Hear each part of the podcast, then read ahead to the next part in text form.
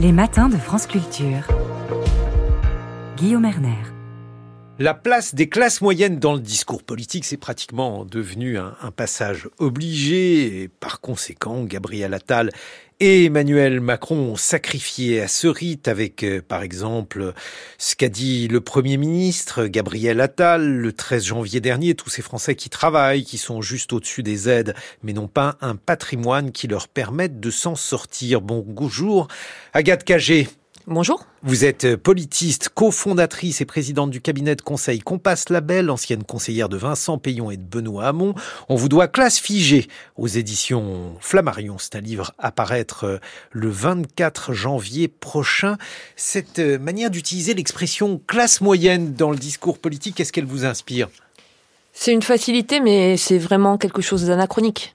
C'est-à-dire que quand Emmanuel Macron et quand Gabriel Attal parlent de la France des classes moyennes, ils parlent d'une réalité qui n'existe plus. Alors je sais qu'Emmanuel Macron a pu vouloir à une époque s'inscrire dans les pas de Valéry Giscard d'Estaing, et qui peut donc se référer à une France euh, magnifiée des Trente Glorieuses. Et qu'on a... Il faut rappeler, non pas qui était Valéry Giscard d'Estaing quand même. Non, mais, Valéry Giscard d'Estaing rêvait de, de, la France des, des, classes moyennes. La France des Trente Glorieuses a été une France des classes moyennes jusqu'à la crise financière euh, de 2008. On a pu parler de la France des classes moyennes. Il en rêvait notamment pour des raisons politiques, puisque pour lui, c'était, selon le titre de son ouvrage, deux Français sur trois. Exactement. Et à l'époque, ça correspondait à une réalité. Le problème, c'est qu'aujourd'hui, en parlant de la France des classes moyennes, Emmanuel Macron et le Premier ministre appliquent une grille de lecture fausse sur la réalité française. Alors pourquoi ils le font? Pour deux raisons. D'abord, une facilité statistique. D'un point de vue statistique, on pourra toujours dire qu'il y a des classes moyennes, comme on pourra toujours dire qu'il y a 10% de Français les plus pauvres et 10% de Français les plus riches. Ensuite, c'est une forme de facilité électorale. On se dit, classe moyenne, c'est au milieu, ça regroupe à peu près, toujours dans une perspective giscardienne, deux tiers des Français. Donc si je dis que je m'adresse aux classes moyennes, finalement, je vais peut-être avoir la chance de m'adresser à une forme de majorité dans le pays. Le problème, c'est que si vous appliquez une grille de lecture fausse sur la réalité, vous allez apporter des réponses politiques fausses. Et c'est à ce sens pourquoi en partie, les réponses proposées par le président de la République lors de sa conférence de presse lundi ne répondent absolument pas à la réalité au vécu des Français. Alors, on, va revenir sur cette définition des classes moyennes, mais là, eh, en tout cas, Gabriel Attal donnait une définition et on a l'impression, au travers donc de eh, ce thème, qu'il visait notamment ces classes moyennes inférieures, peut-être celles, mais là aussi on rentre eh, dans le débat sur le terme évidemment polysémique, Agathe Cagé, par exemple ceux qui euh, ont milité avec les Gilets jaunes. C'est extrêmement compliqué le discours de Gabriel Attal parce que quand il parle des classes moyennes, il se met directement à parler d'opposition. C'est-à-dire les classes moyennes par rapport qui travaillerait par rapport à des classes populaires qui ne travailleraient pas. C'est sous-jacent dans son discours, alors qu'on sait bien euh, que les classes populaires travaillent autant que les autres dans le dans le pays. Il se met à parler euh, d'une France des gilets jaunes pour désigner peut-être une France périurbaine par rapport à une France euh, urbaine à laquelle il faudra apporter d'autres types de, de réponses. Donc, il restructure un certain nombre d'oppositions pour essayer de solliciter une nouvelle dynamique dans son électorat, mais c'est des oppositions qui sont en partie qui ne fonctionne plus très bien. Il y a une forme de démagogie en allant voir les personnes sur le terrain en disant moi je sais que vous êtes la France qui travaille, vous êtes la France qui ne gagne pas assez, qui ne demande pas d'aide, mais qui devrait en recevoir. Mais s'il se déplaçait sur un autre terrain le lendemain, je ne pense pas qu'il dirait vous êtes la France qui ne travaille pas et vous êtes la France à qui on va retirer toutes les aides. Bon, mais alors si, pour vous euh, c'est une sorte de facilité de langage, euh, le terme de classe moyenne qui ne correspond pas à une réalité euh, sociale véritable, Agathe Cagé, ces classes empêchées ou cette France empêchée, quelle est-elle selon vous? Pour moi, la véritable opposition qui structure la société française, c'est la problématique de la capacité à répondre aux crises sociales, économiques et écologiques euh, qui frappent la France de manière euh, récurrente. Et la problématique que rencontre l'immense majorité des Français, c'est de se retrouver euh, dans une forme d'empêchement dans son rapport au déplacement, dans son rapport au travail et dans la possibilité de se projeter dans l'avenir et de se projeter dans l'avenir de ses enfants. Il y a une forme de déterminisme très fort qui s'abat sur la quasi-totalité de la société française et c'est ce que j'appelle la France empêchée. Et ce problème-là appellent des réponses politiques, qui sont des réponses politiques qui ne peuvent pas se structurer autour de fausses oppositions entre classe populaire, classe moyenne, entre France urbaine et France euh, rurale, entre ceux qui circulent à vélo et ceux qui circulent euh, en train ou ceux qui circulent en, voiture, parce que tous rencontrent les mêmes formes de problèmes. Et la forme de problème qu'ils rencontrent, 90% de la société française. Pour vous, 90% de la, société, de la société française est empêchée 90% de la société française est empêchée à la fois dans ses déplacements, dans son rapport au travail, et est empêchée également dans la possibilité de développer euh, une forme de projection positive dans l'avenir et de développer ses propres ses propres ambitions. Si vous regardez le sujet des, des déplacements, qui est souvent un sujet euh, disons, un peu polémique par rapport à ceux qui se, qui se déplacent en transport en commun ou en voiture, euh, en voiture individuelle. Si vous regardez la réalité de ce qui se passe, vous voyez des problématiques qui sont des problématiques communes.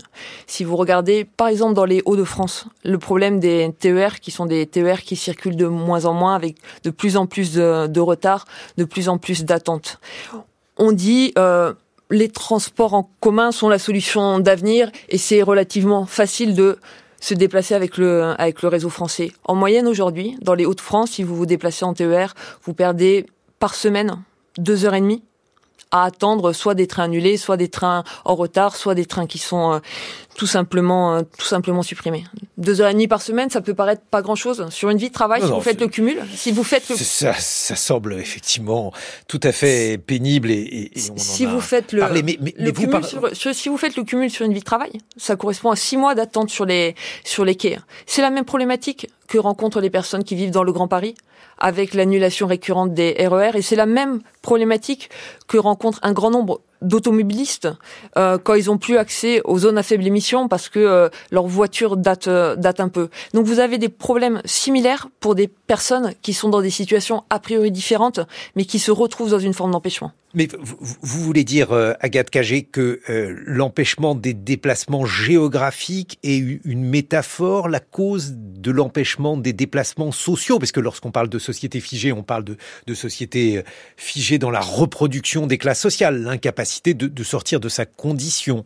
Vous avez aussi dans la réalité une forme de déterminisme social qui est tellement fort qu'on pourrait dire d'une certaine façon qu'en France aujourd'hui, les Français n'ont pas d'avenir qui peuvent se construire, ils sont soumis à une forme de destin au sens des tragédies grecques du, euh, du terme. Vous avez un déterminisme social qui est extrêmement fort aujourd'hui dans la société française, qui se joue déjà à l'école, on le sait. En France, le poids du déterminisme scolaire est extrêmement élevé, bien plus élevé que dans quasiment tous les autres pays du monde. On dit qu'on est quasi champion du monde du déterminisme scolaire. Ça veut dire qu'en France, le destin scolaire des enfants se joue avant même qu'ils soient rentrés en maternelle. Le social est moins important aux États est moins important qu'aux États-Unis, par exemple.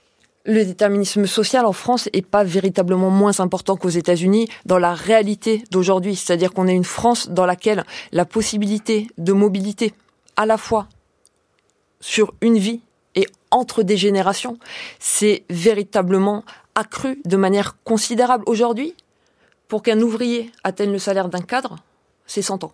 C'était pas le cas dans la France des classes moyennes et c'était pas le cas dans la France des 30 glorieuses. Si vous considérez aujourd'hui que la France est la même que celle d'il y a 50 ans, vous allez dire j'apporte le même type de réponse et je vais apporter des solutions. Sauf que les choses ont véritablement changé et que le déterminisme, le poids du déterminisme, s'est véritablement renforcé. Il y a un chiffre qui est véritablement intéressant par rapport à la situation française.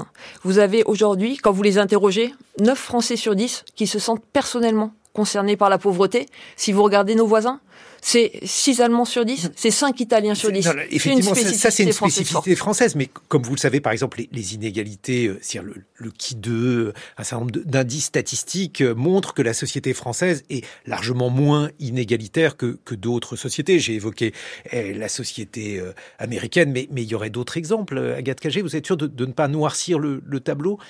Je ne noircis pas le tableau parce qu'il y a des solutions qui sont, qui sont possibles. Ce que je dis, c'est deux choses. La première chose, c'est que si on applique des grilles de lecture anachroniques sur la société française, on n'apportera pas les bonnes réponses aux besoins de la société française. Et la deuxième chose que je dis, c'est que la France est frappée aujourd'hui par une forme de léthargie, y compris si vous regardez euh, le rythme de l'évolution des revenus en France par rapport au rythme de l'évolution des revenus dans d'autres dans d'autres pays. L'évolution moyenne ces dernières années des salaires en France, c'est 0,5%. Ça veut dire que si aujourd'hui, en 2024, je gagne 1500 euros par mois, en 2034, je gagnerai 1577 euros par mois. Mon gain mensuel, en rythme moyen, en France aujourd'hui, ça sera moins. Euh, parce que le, SMIC a beaucoup augmenté du fait de l'inflation. Le, SMIC a, beaucoup augmenté du fait de l'inflation récemment. Donc vous parlez en quoi? En euros constants? Je, je parle du rythme moyen en euros constants ces dernières années, pas sur les derniers mois du fait de uniquement l'augmentation du SMIC pour compenser l'inflation. Je vous parle de la léthargie qui frappe la France au niveau des revenus et qui est une spécificité de notre pays. en euros constants, dans ce cas-là, par, rapport, aux autres pays. Dans ce cas-là, c'est en parité pouvoir d'achat. Ça veut dire que il, n'y a pas de, eh, si vous, vous, mettez de côté l'inflation précisément, et donc il y a une augmentation euh, du salaire dans ces conditions. En capacité de, en capacité de gain de pouvoir d'achat, la France est frappée par une forme de, léthargie. Et il y a un deuxième phénomène qui est extrêmement fort en matière de, en matière de pouvoir euh, d'achat, c'est que la part des dépenses contraintes dans le budget des Français a totalement explosé. La part des dépenses contraintes dans le budget des Français, aujourd'hui, c'est 30%. Il y a 40 ans, la part des dépenses contraintes, elle était inférieure à 15%. Ça veut dire que les Français sont extrêmement contraints dans l'utilisation euh, de leurs revenus aujourd'hui et ils ont un pouvoir d'achat qui est tellement contraint que vous avez un économiste qui s'appelle Igor Martinache qui dit pour la France aujourd'hui, il ne faut pas qu'on parle de pouvoir d'achat, il faut qu'on parle d'un pouvoir d'achat. Bon, on, va essayer euh, de, revoir ces différentes euh, catégories et euh, ces différents jugements que vous venez de, faire, Agathe Cagé, sur la situation donc des différentes classes sociales en France dans quelques instants, puisque vous serez rejointe par le sociologue Louis Chauvel. 7h56 sur France Culture. 6h30, 9h, les matins de France Culture. Guillaume Erner. 8h21, on évoque les classes moyennes en politique. Dans sa conférence de presse avant-hier, Emmanuel Macron a affirmé sa volonté de vouloir soutenir la France de l'angle mort, ces classes moyennes menacées de paupérisation, coincées entre les plus précaires qui bénéficient d'aides et d'allocations et les classes supérieures aisées. Ces populations font l'objet donc d'une attention renouvelée dans le discours politique à l'aube des prochaines échéances électorales. Nous sommes en compagnie d'Agathe Cagé, politiste, cofondatrice et présidente du cabinet de conseil Compass Label, ancienne conseillère de Vincent Payon et de Benoît Hamon. On, vous allez publier le 24 janvier prochain Classe figée aux éditions Flammarion et nous sommes en duplex avec Louis Chauvel. Bonjour. Bonjour. Louis Chauvel, vous êtes sociologue, chercheur à Sciences Po. On vous doit les classes moyennes à la dérive aux éditions du Seuil. Un mot tout d'abord pour définir ces classes moyennes, pour tenter d'essayer de, de clarifier cette expression évidemment polysémique. Euh, c'est à moi que vous confiez ce, cette mission. Euh, Écoutez, oui, puisque vous avez écrit les classes moyennes à la dérive, euh, je me suis dit. Euh, voilà, mission impossible pour la raison que, en comparaison internationale, vous voyez que tous les pays ont des définitions extrêmement différentes des classes moyennes. Au, cours, au fur et à mesure du temps, en France, l'expression a changé considérablement. Le point commun important partout sur la planète, c'est qu'il y a quelque chose entre l'aristocratie, les élites supérieures euh, la classe dirigeante euh, tout en haut euh, et le capitalisme, et tout en bas le prolétariat, les esclaves, les personnes qui qui obéissent, et que cet entre-deux a connu des modifications considérables entre l'époque de Balzac où on commençait à parler des classes moyennes jusqu'à jusqu'à nos jours. Il y a eu d'immenses fluctuations, des fluctuations extrêmement dangereuses politiquement, comme on le verra tout à l'heure certainement. Le important, c'est que non, j'aimerais que vous clarifiez à, quoi pensez-vous que un monde de classe moyenne salariée euh, qui a culminé dans les années 80, au, début de la période mitterrandienne, si vous voulez. Mhm.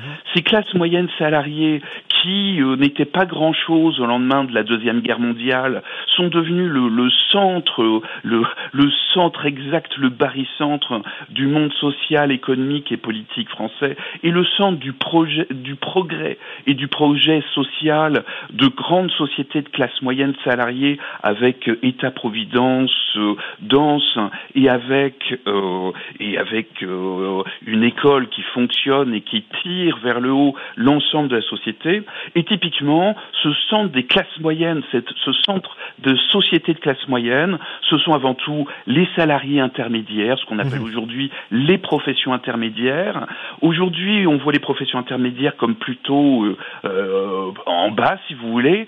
Euh, à l'époque, ces, ces professions intermédiaires étaient le fer de lance du projet et du progrès culturel, technologique, technocratique, organisationnel d'une société française qui se redressait. Je rappelle qu'à l'époque, avec 5% de croissance en termes réels par an pendant 30 ans, c'est tout l'écart entre le français moyen euh, qui marche à pied ou en transport en commun euh, dans des corons, euh, jusqu'à la France des maisons individuelles avec jardin de 500 mètres carrés et deux voitures par, euh, par foyer, euh, qui est l'idéal euh, de vie en dehors des vacances au sport d'hiver de, ces classes moyennes dont on parle. Ces classes moyennes qui représentent un gros tiers du salariat encore aujourd'hui ont connu une expansion extraordinaire de la première, de la deuxième guerre mondiale à nos jours, mais aujourd'hui, et c'est un petit peu l'objet du livre de Madame Cagé, c'est une classe moyenne qui est de plus en plus figée. Elle ne tenait que par la dynamique. Maintenant, le, le, le, ralentissement produit ce que l'on connaît de, de, de, euh, de, la bicyclette du président Mao. Euh, c'est comme la révolution. Euh, mhm. quand elle s'arrête, elle tombe. c'est pas le président Mao, peu importe, mais on voit l'idée. Le point le plus important, c'est que d'un point de vue numérique, c'était un groupe social en expansion extrêmement rapide. De rien, ils sont devenus presque tout, ou peu s'en et euh, ils étaient surtout en croissance économique extrêmement rapide, dans un contexte extrêmement optimiste notamment de celui de l'école. Et, ça n'est plus, euh, ça n'est plus le cas, Louis Chauvel. mais euh, un ralentissement, un freinage. vous, êtes en duplex, mais ça ne peut pas être quand même un monologue, euh, Louis Chauvel. Euh, lorsque lorsqu'on évoque euh, ces classes moyennes, est-ce que vous avez la sensation que leur situation en France est plus bloquée qu'ailleurs? En fait, tout dépend des indicateurs et donc euh, dès lors euh, le débat va être extrêmement difficile. En France, il y a un problème immense qui est celui de la repatrimonialisation. Cette repatrimonialisation, c'est le fait que les classes moyennes des années 1970 pouvaient faire toute leur vie sans accès au patrimoine.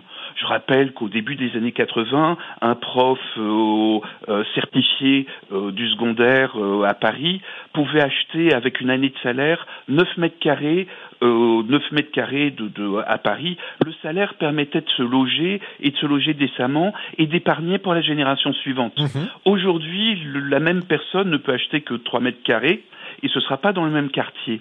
Et en fait, vous avez une réduction euh, extrêmement forte en France euh, de, de, de, de, la taille du salariat en termes de pouvoir d'achat comparé aux plus-values longues euh, du logement et de la crise du logement, l'un des nœuds centraux des difficultés françaises, c'est le logement, c'est le patrimoine. Et tout ce que ça engage aussi tout autour, c'est-à-dire que les gens qui n'ont que leur salaire pour pleurer sont obligés d'habiter de plus en plus loin, dans des zones de plus en plus désertifiées du point de vue des services. Donc alors ça c'est la situation, ça c'est la situation effectivement euh, sur le plan du, logement, mais si, on compare ça avec euh, d'autres classes moyennes dans d'autres pays, Louis Pour le dire très vite, euh, nos jeunes compatriotes euh, qui partent au Québec découvrent une société euh, difficile, souvent plus avec des risques de pauvreté peut-être plus élevés, mais surtout avec une plus forte fluidité.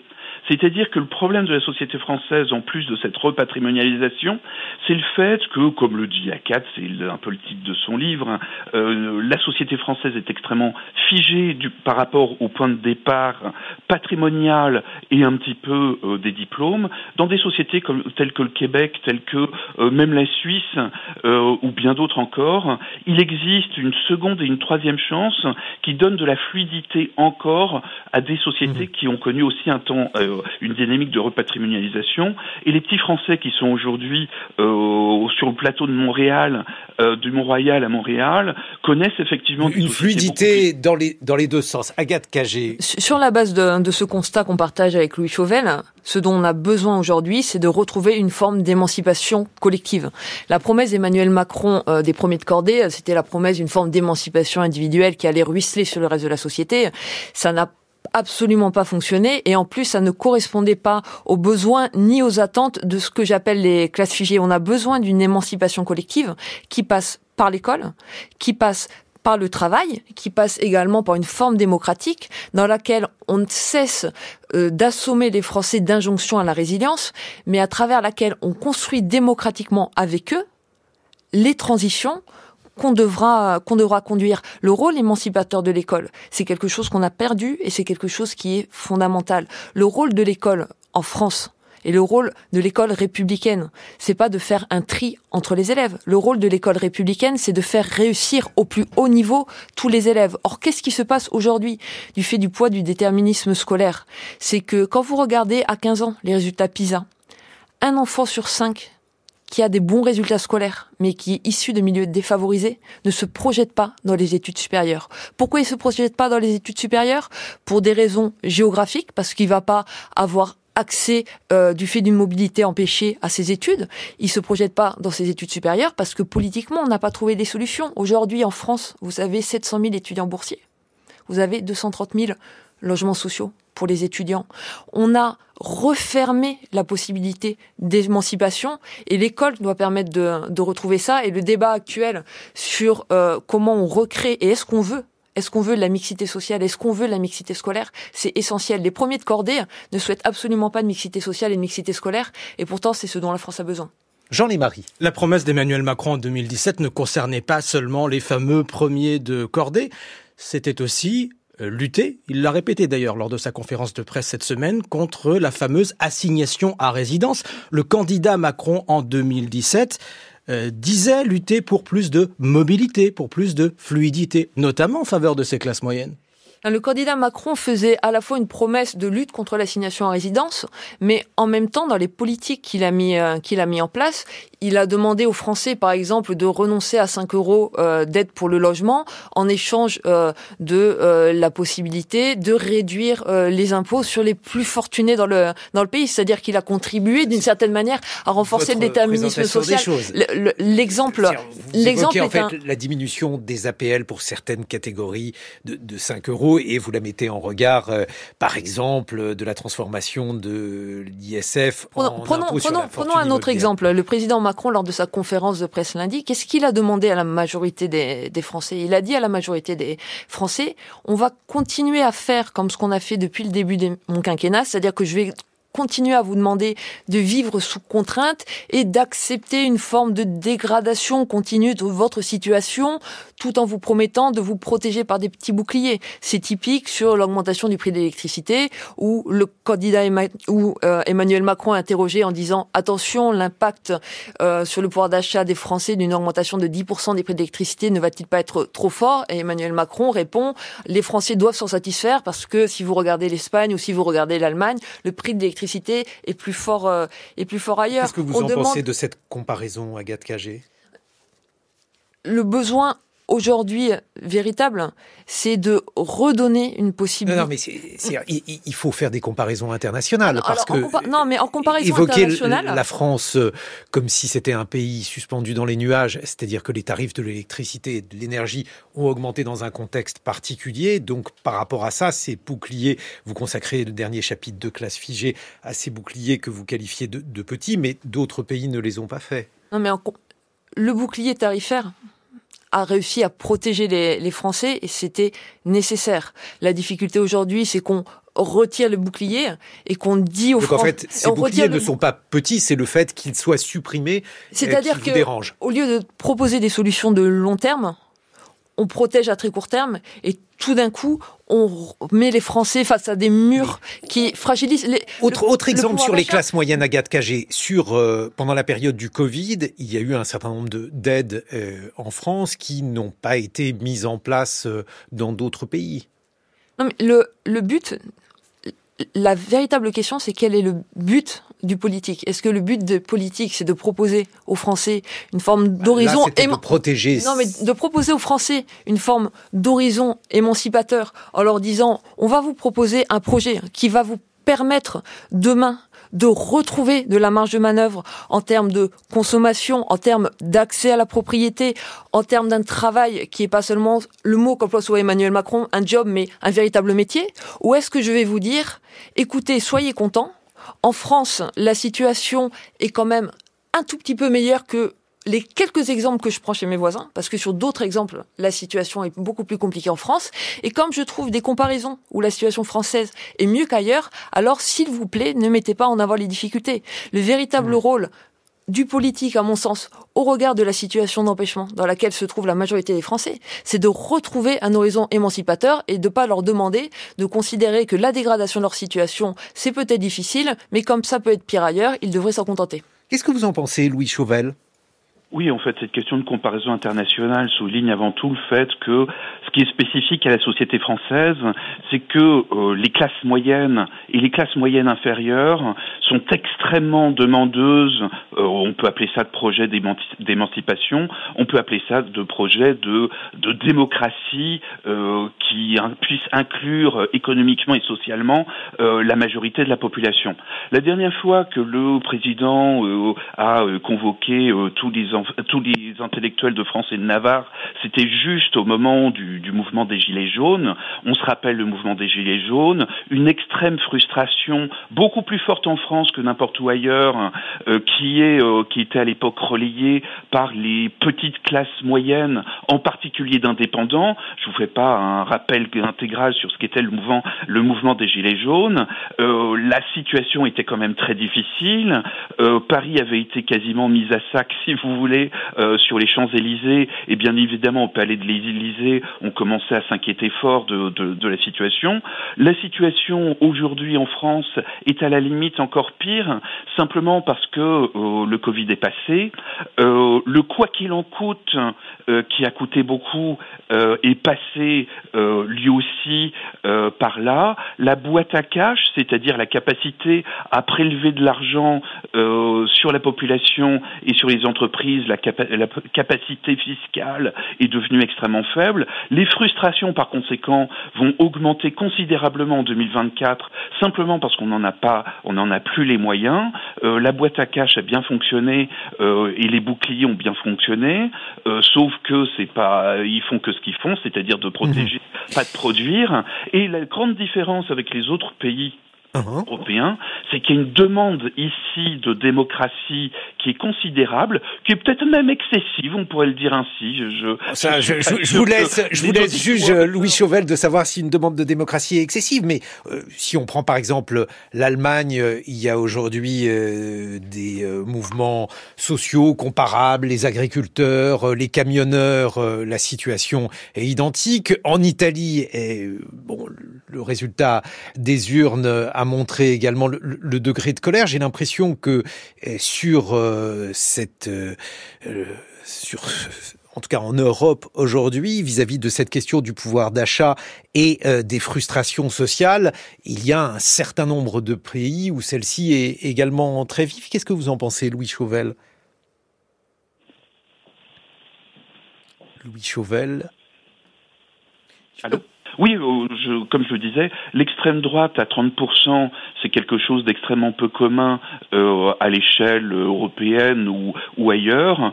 Ça signale effectivement des frustrations extrêmement fortes liées à un écart croissant entre le discours politique et les réalités économiques connues par euh, les vrais gens, si vous voulez et que cette situation-là, euh, beaucoup plus en France euh, qu'ailleurs, donne lieu à, on va dire, des effondrements successifs de, de strates sociales, c'est-à-dire que les catégories populaires maintenant. Mais pourquoi plus, en France Pourquoi plus en France? Parce que en, Italie, par exemple, cette sensation est, est très présente et c'est elle qui a amené au pouvoir Giorgia Meloni.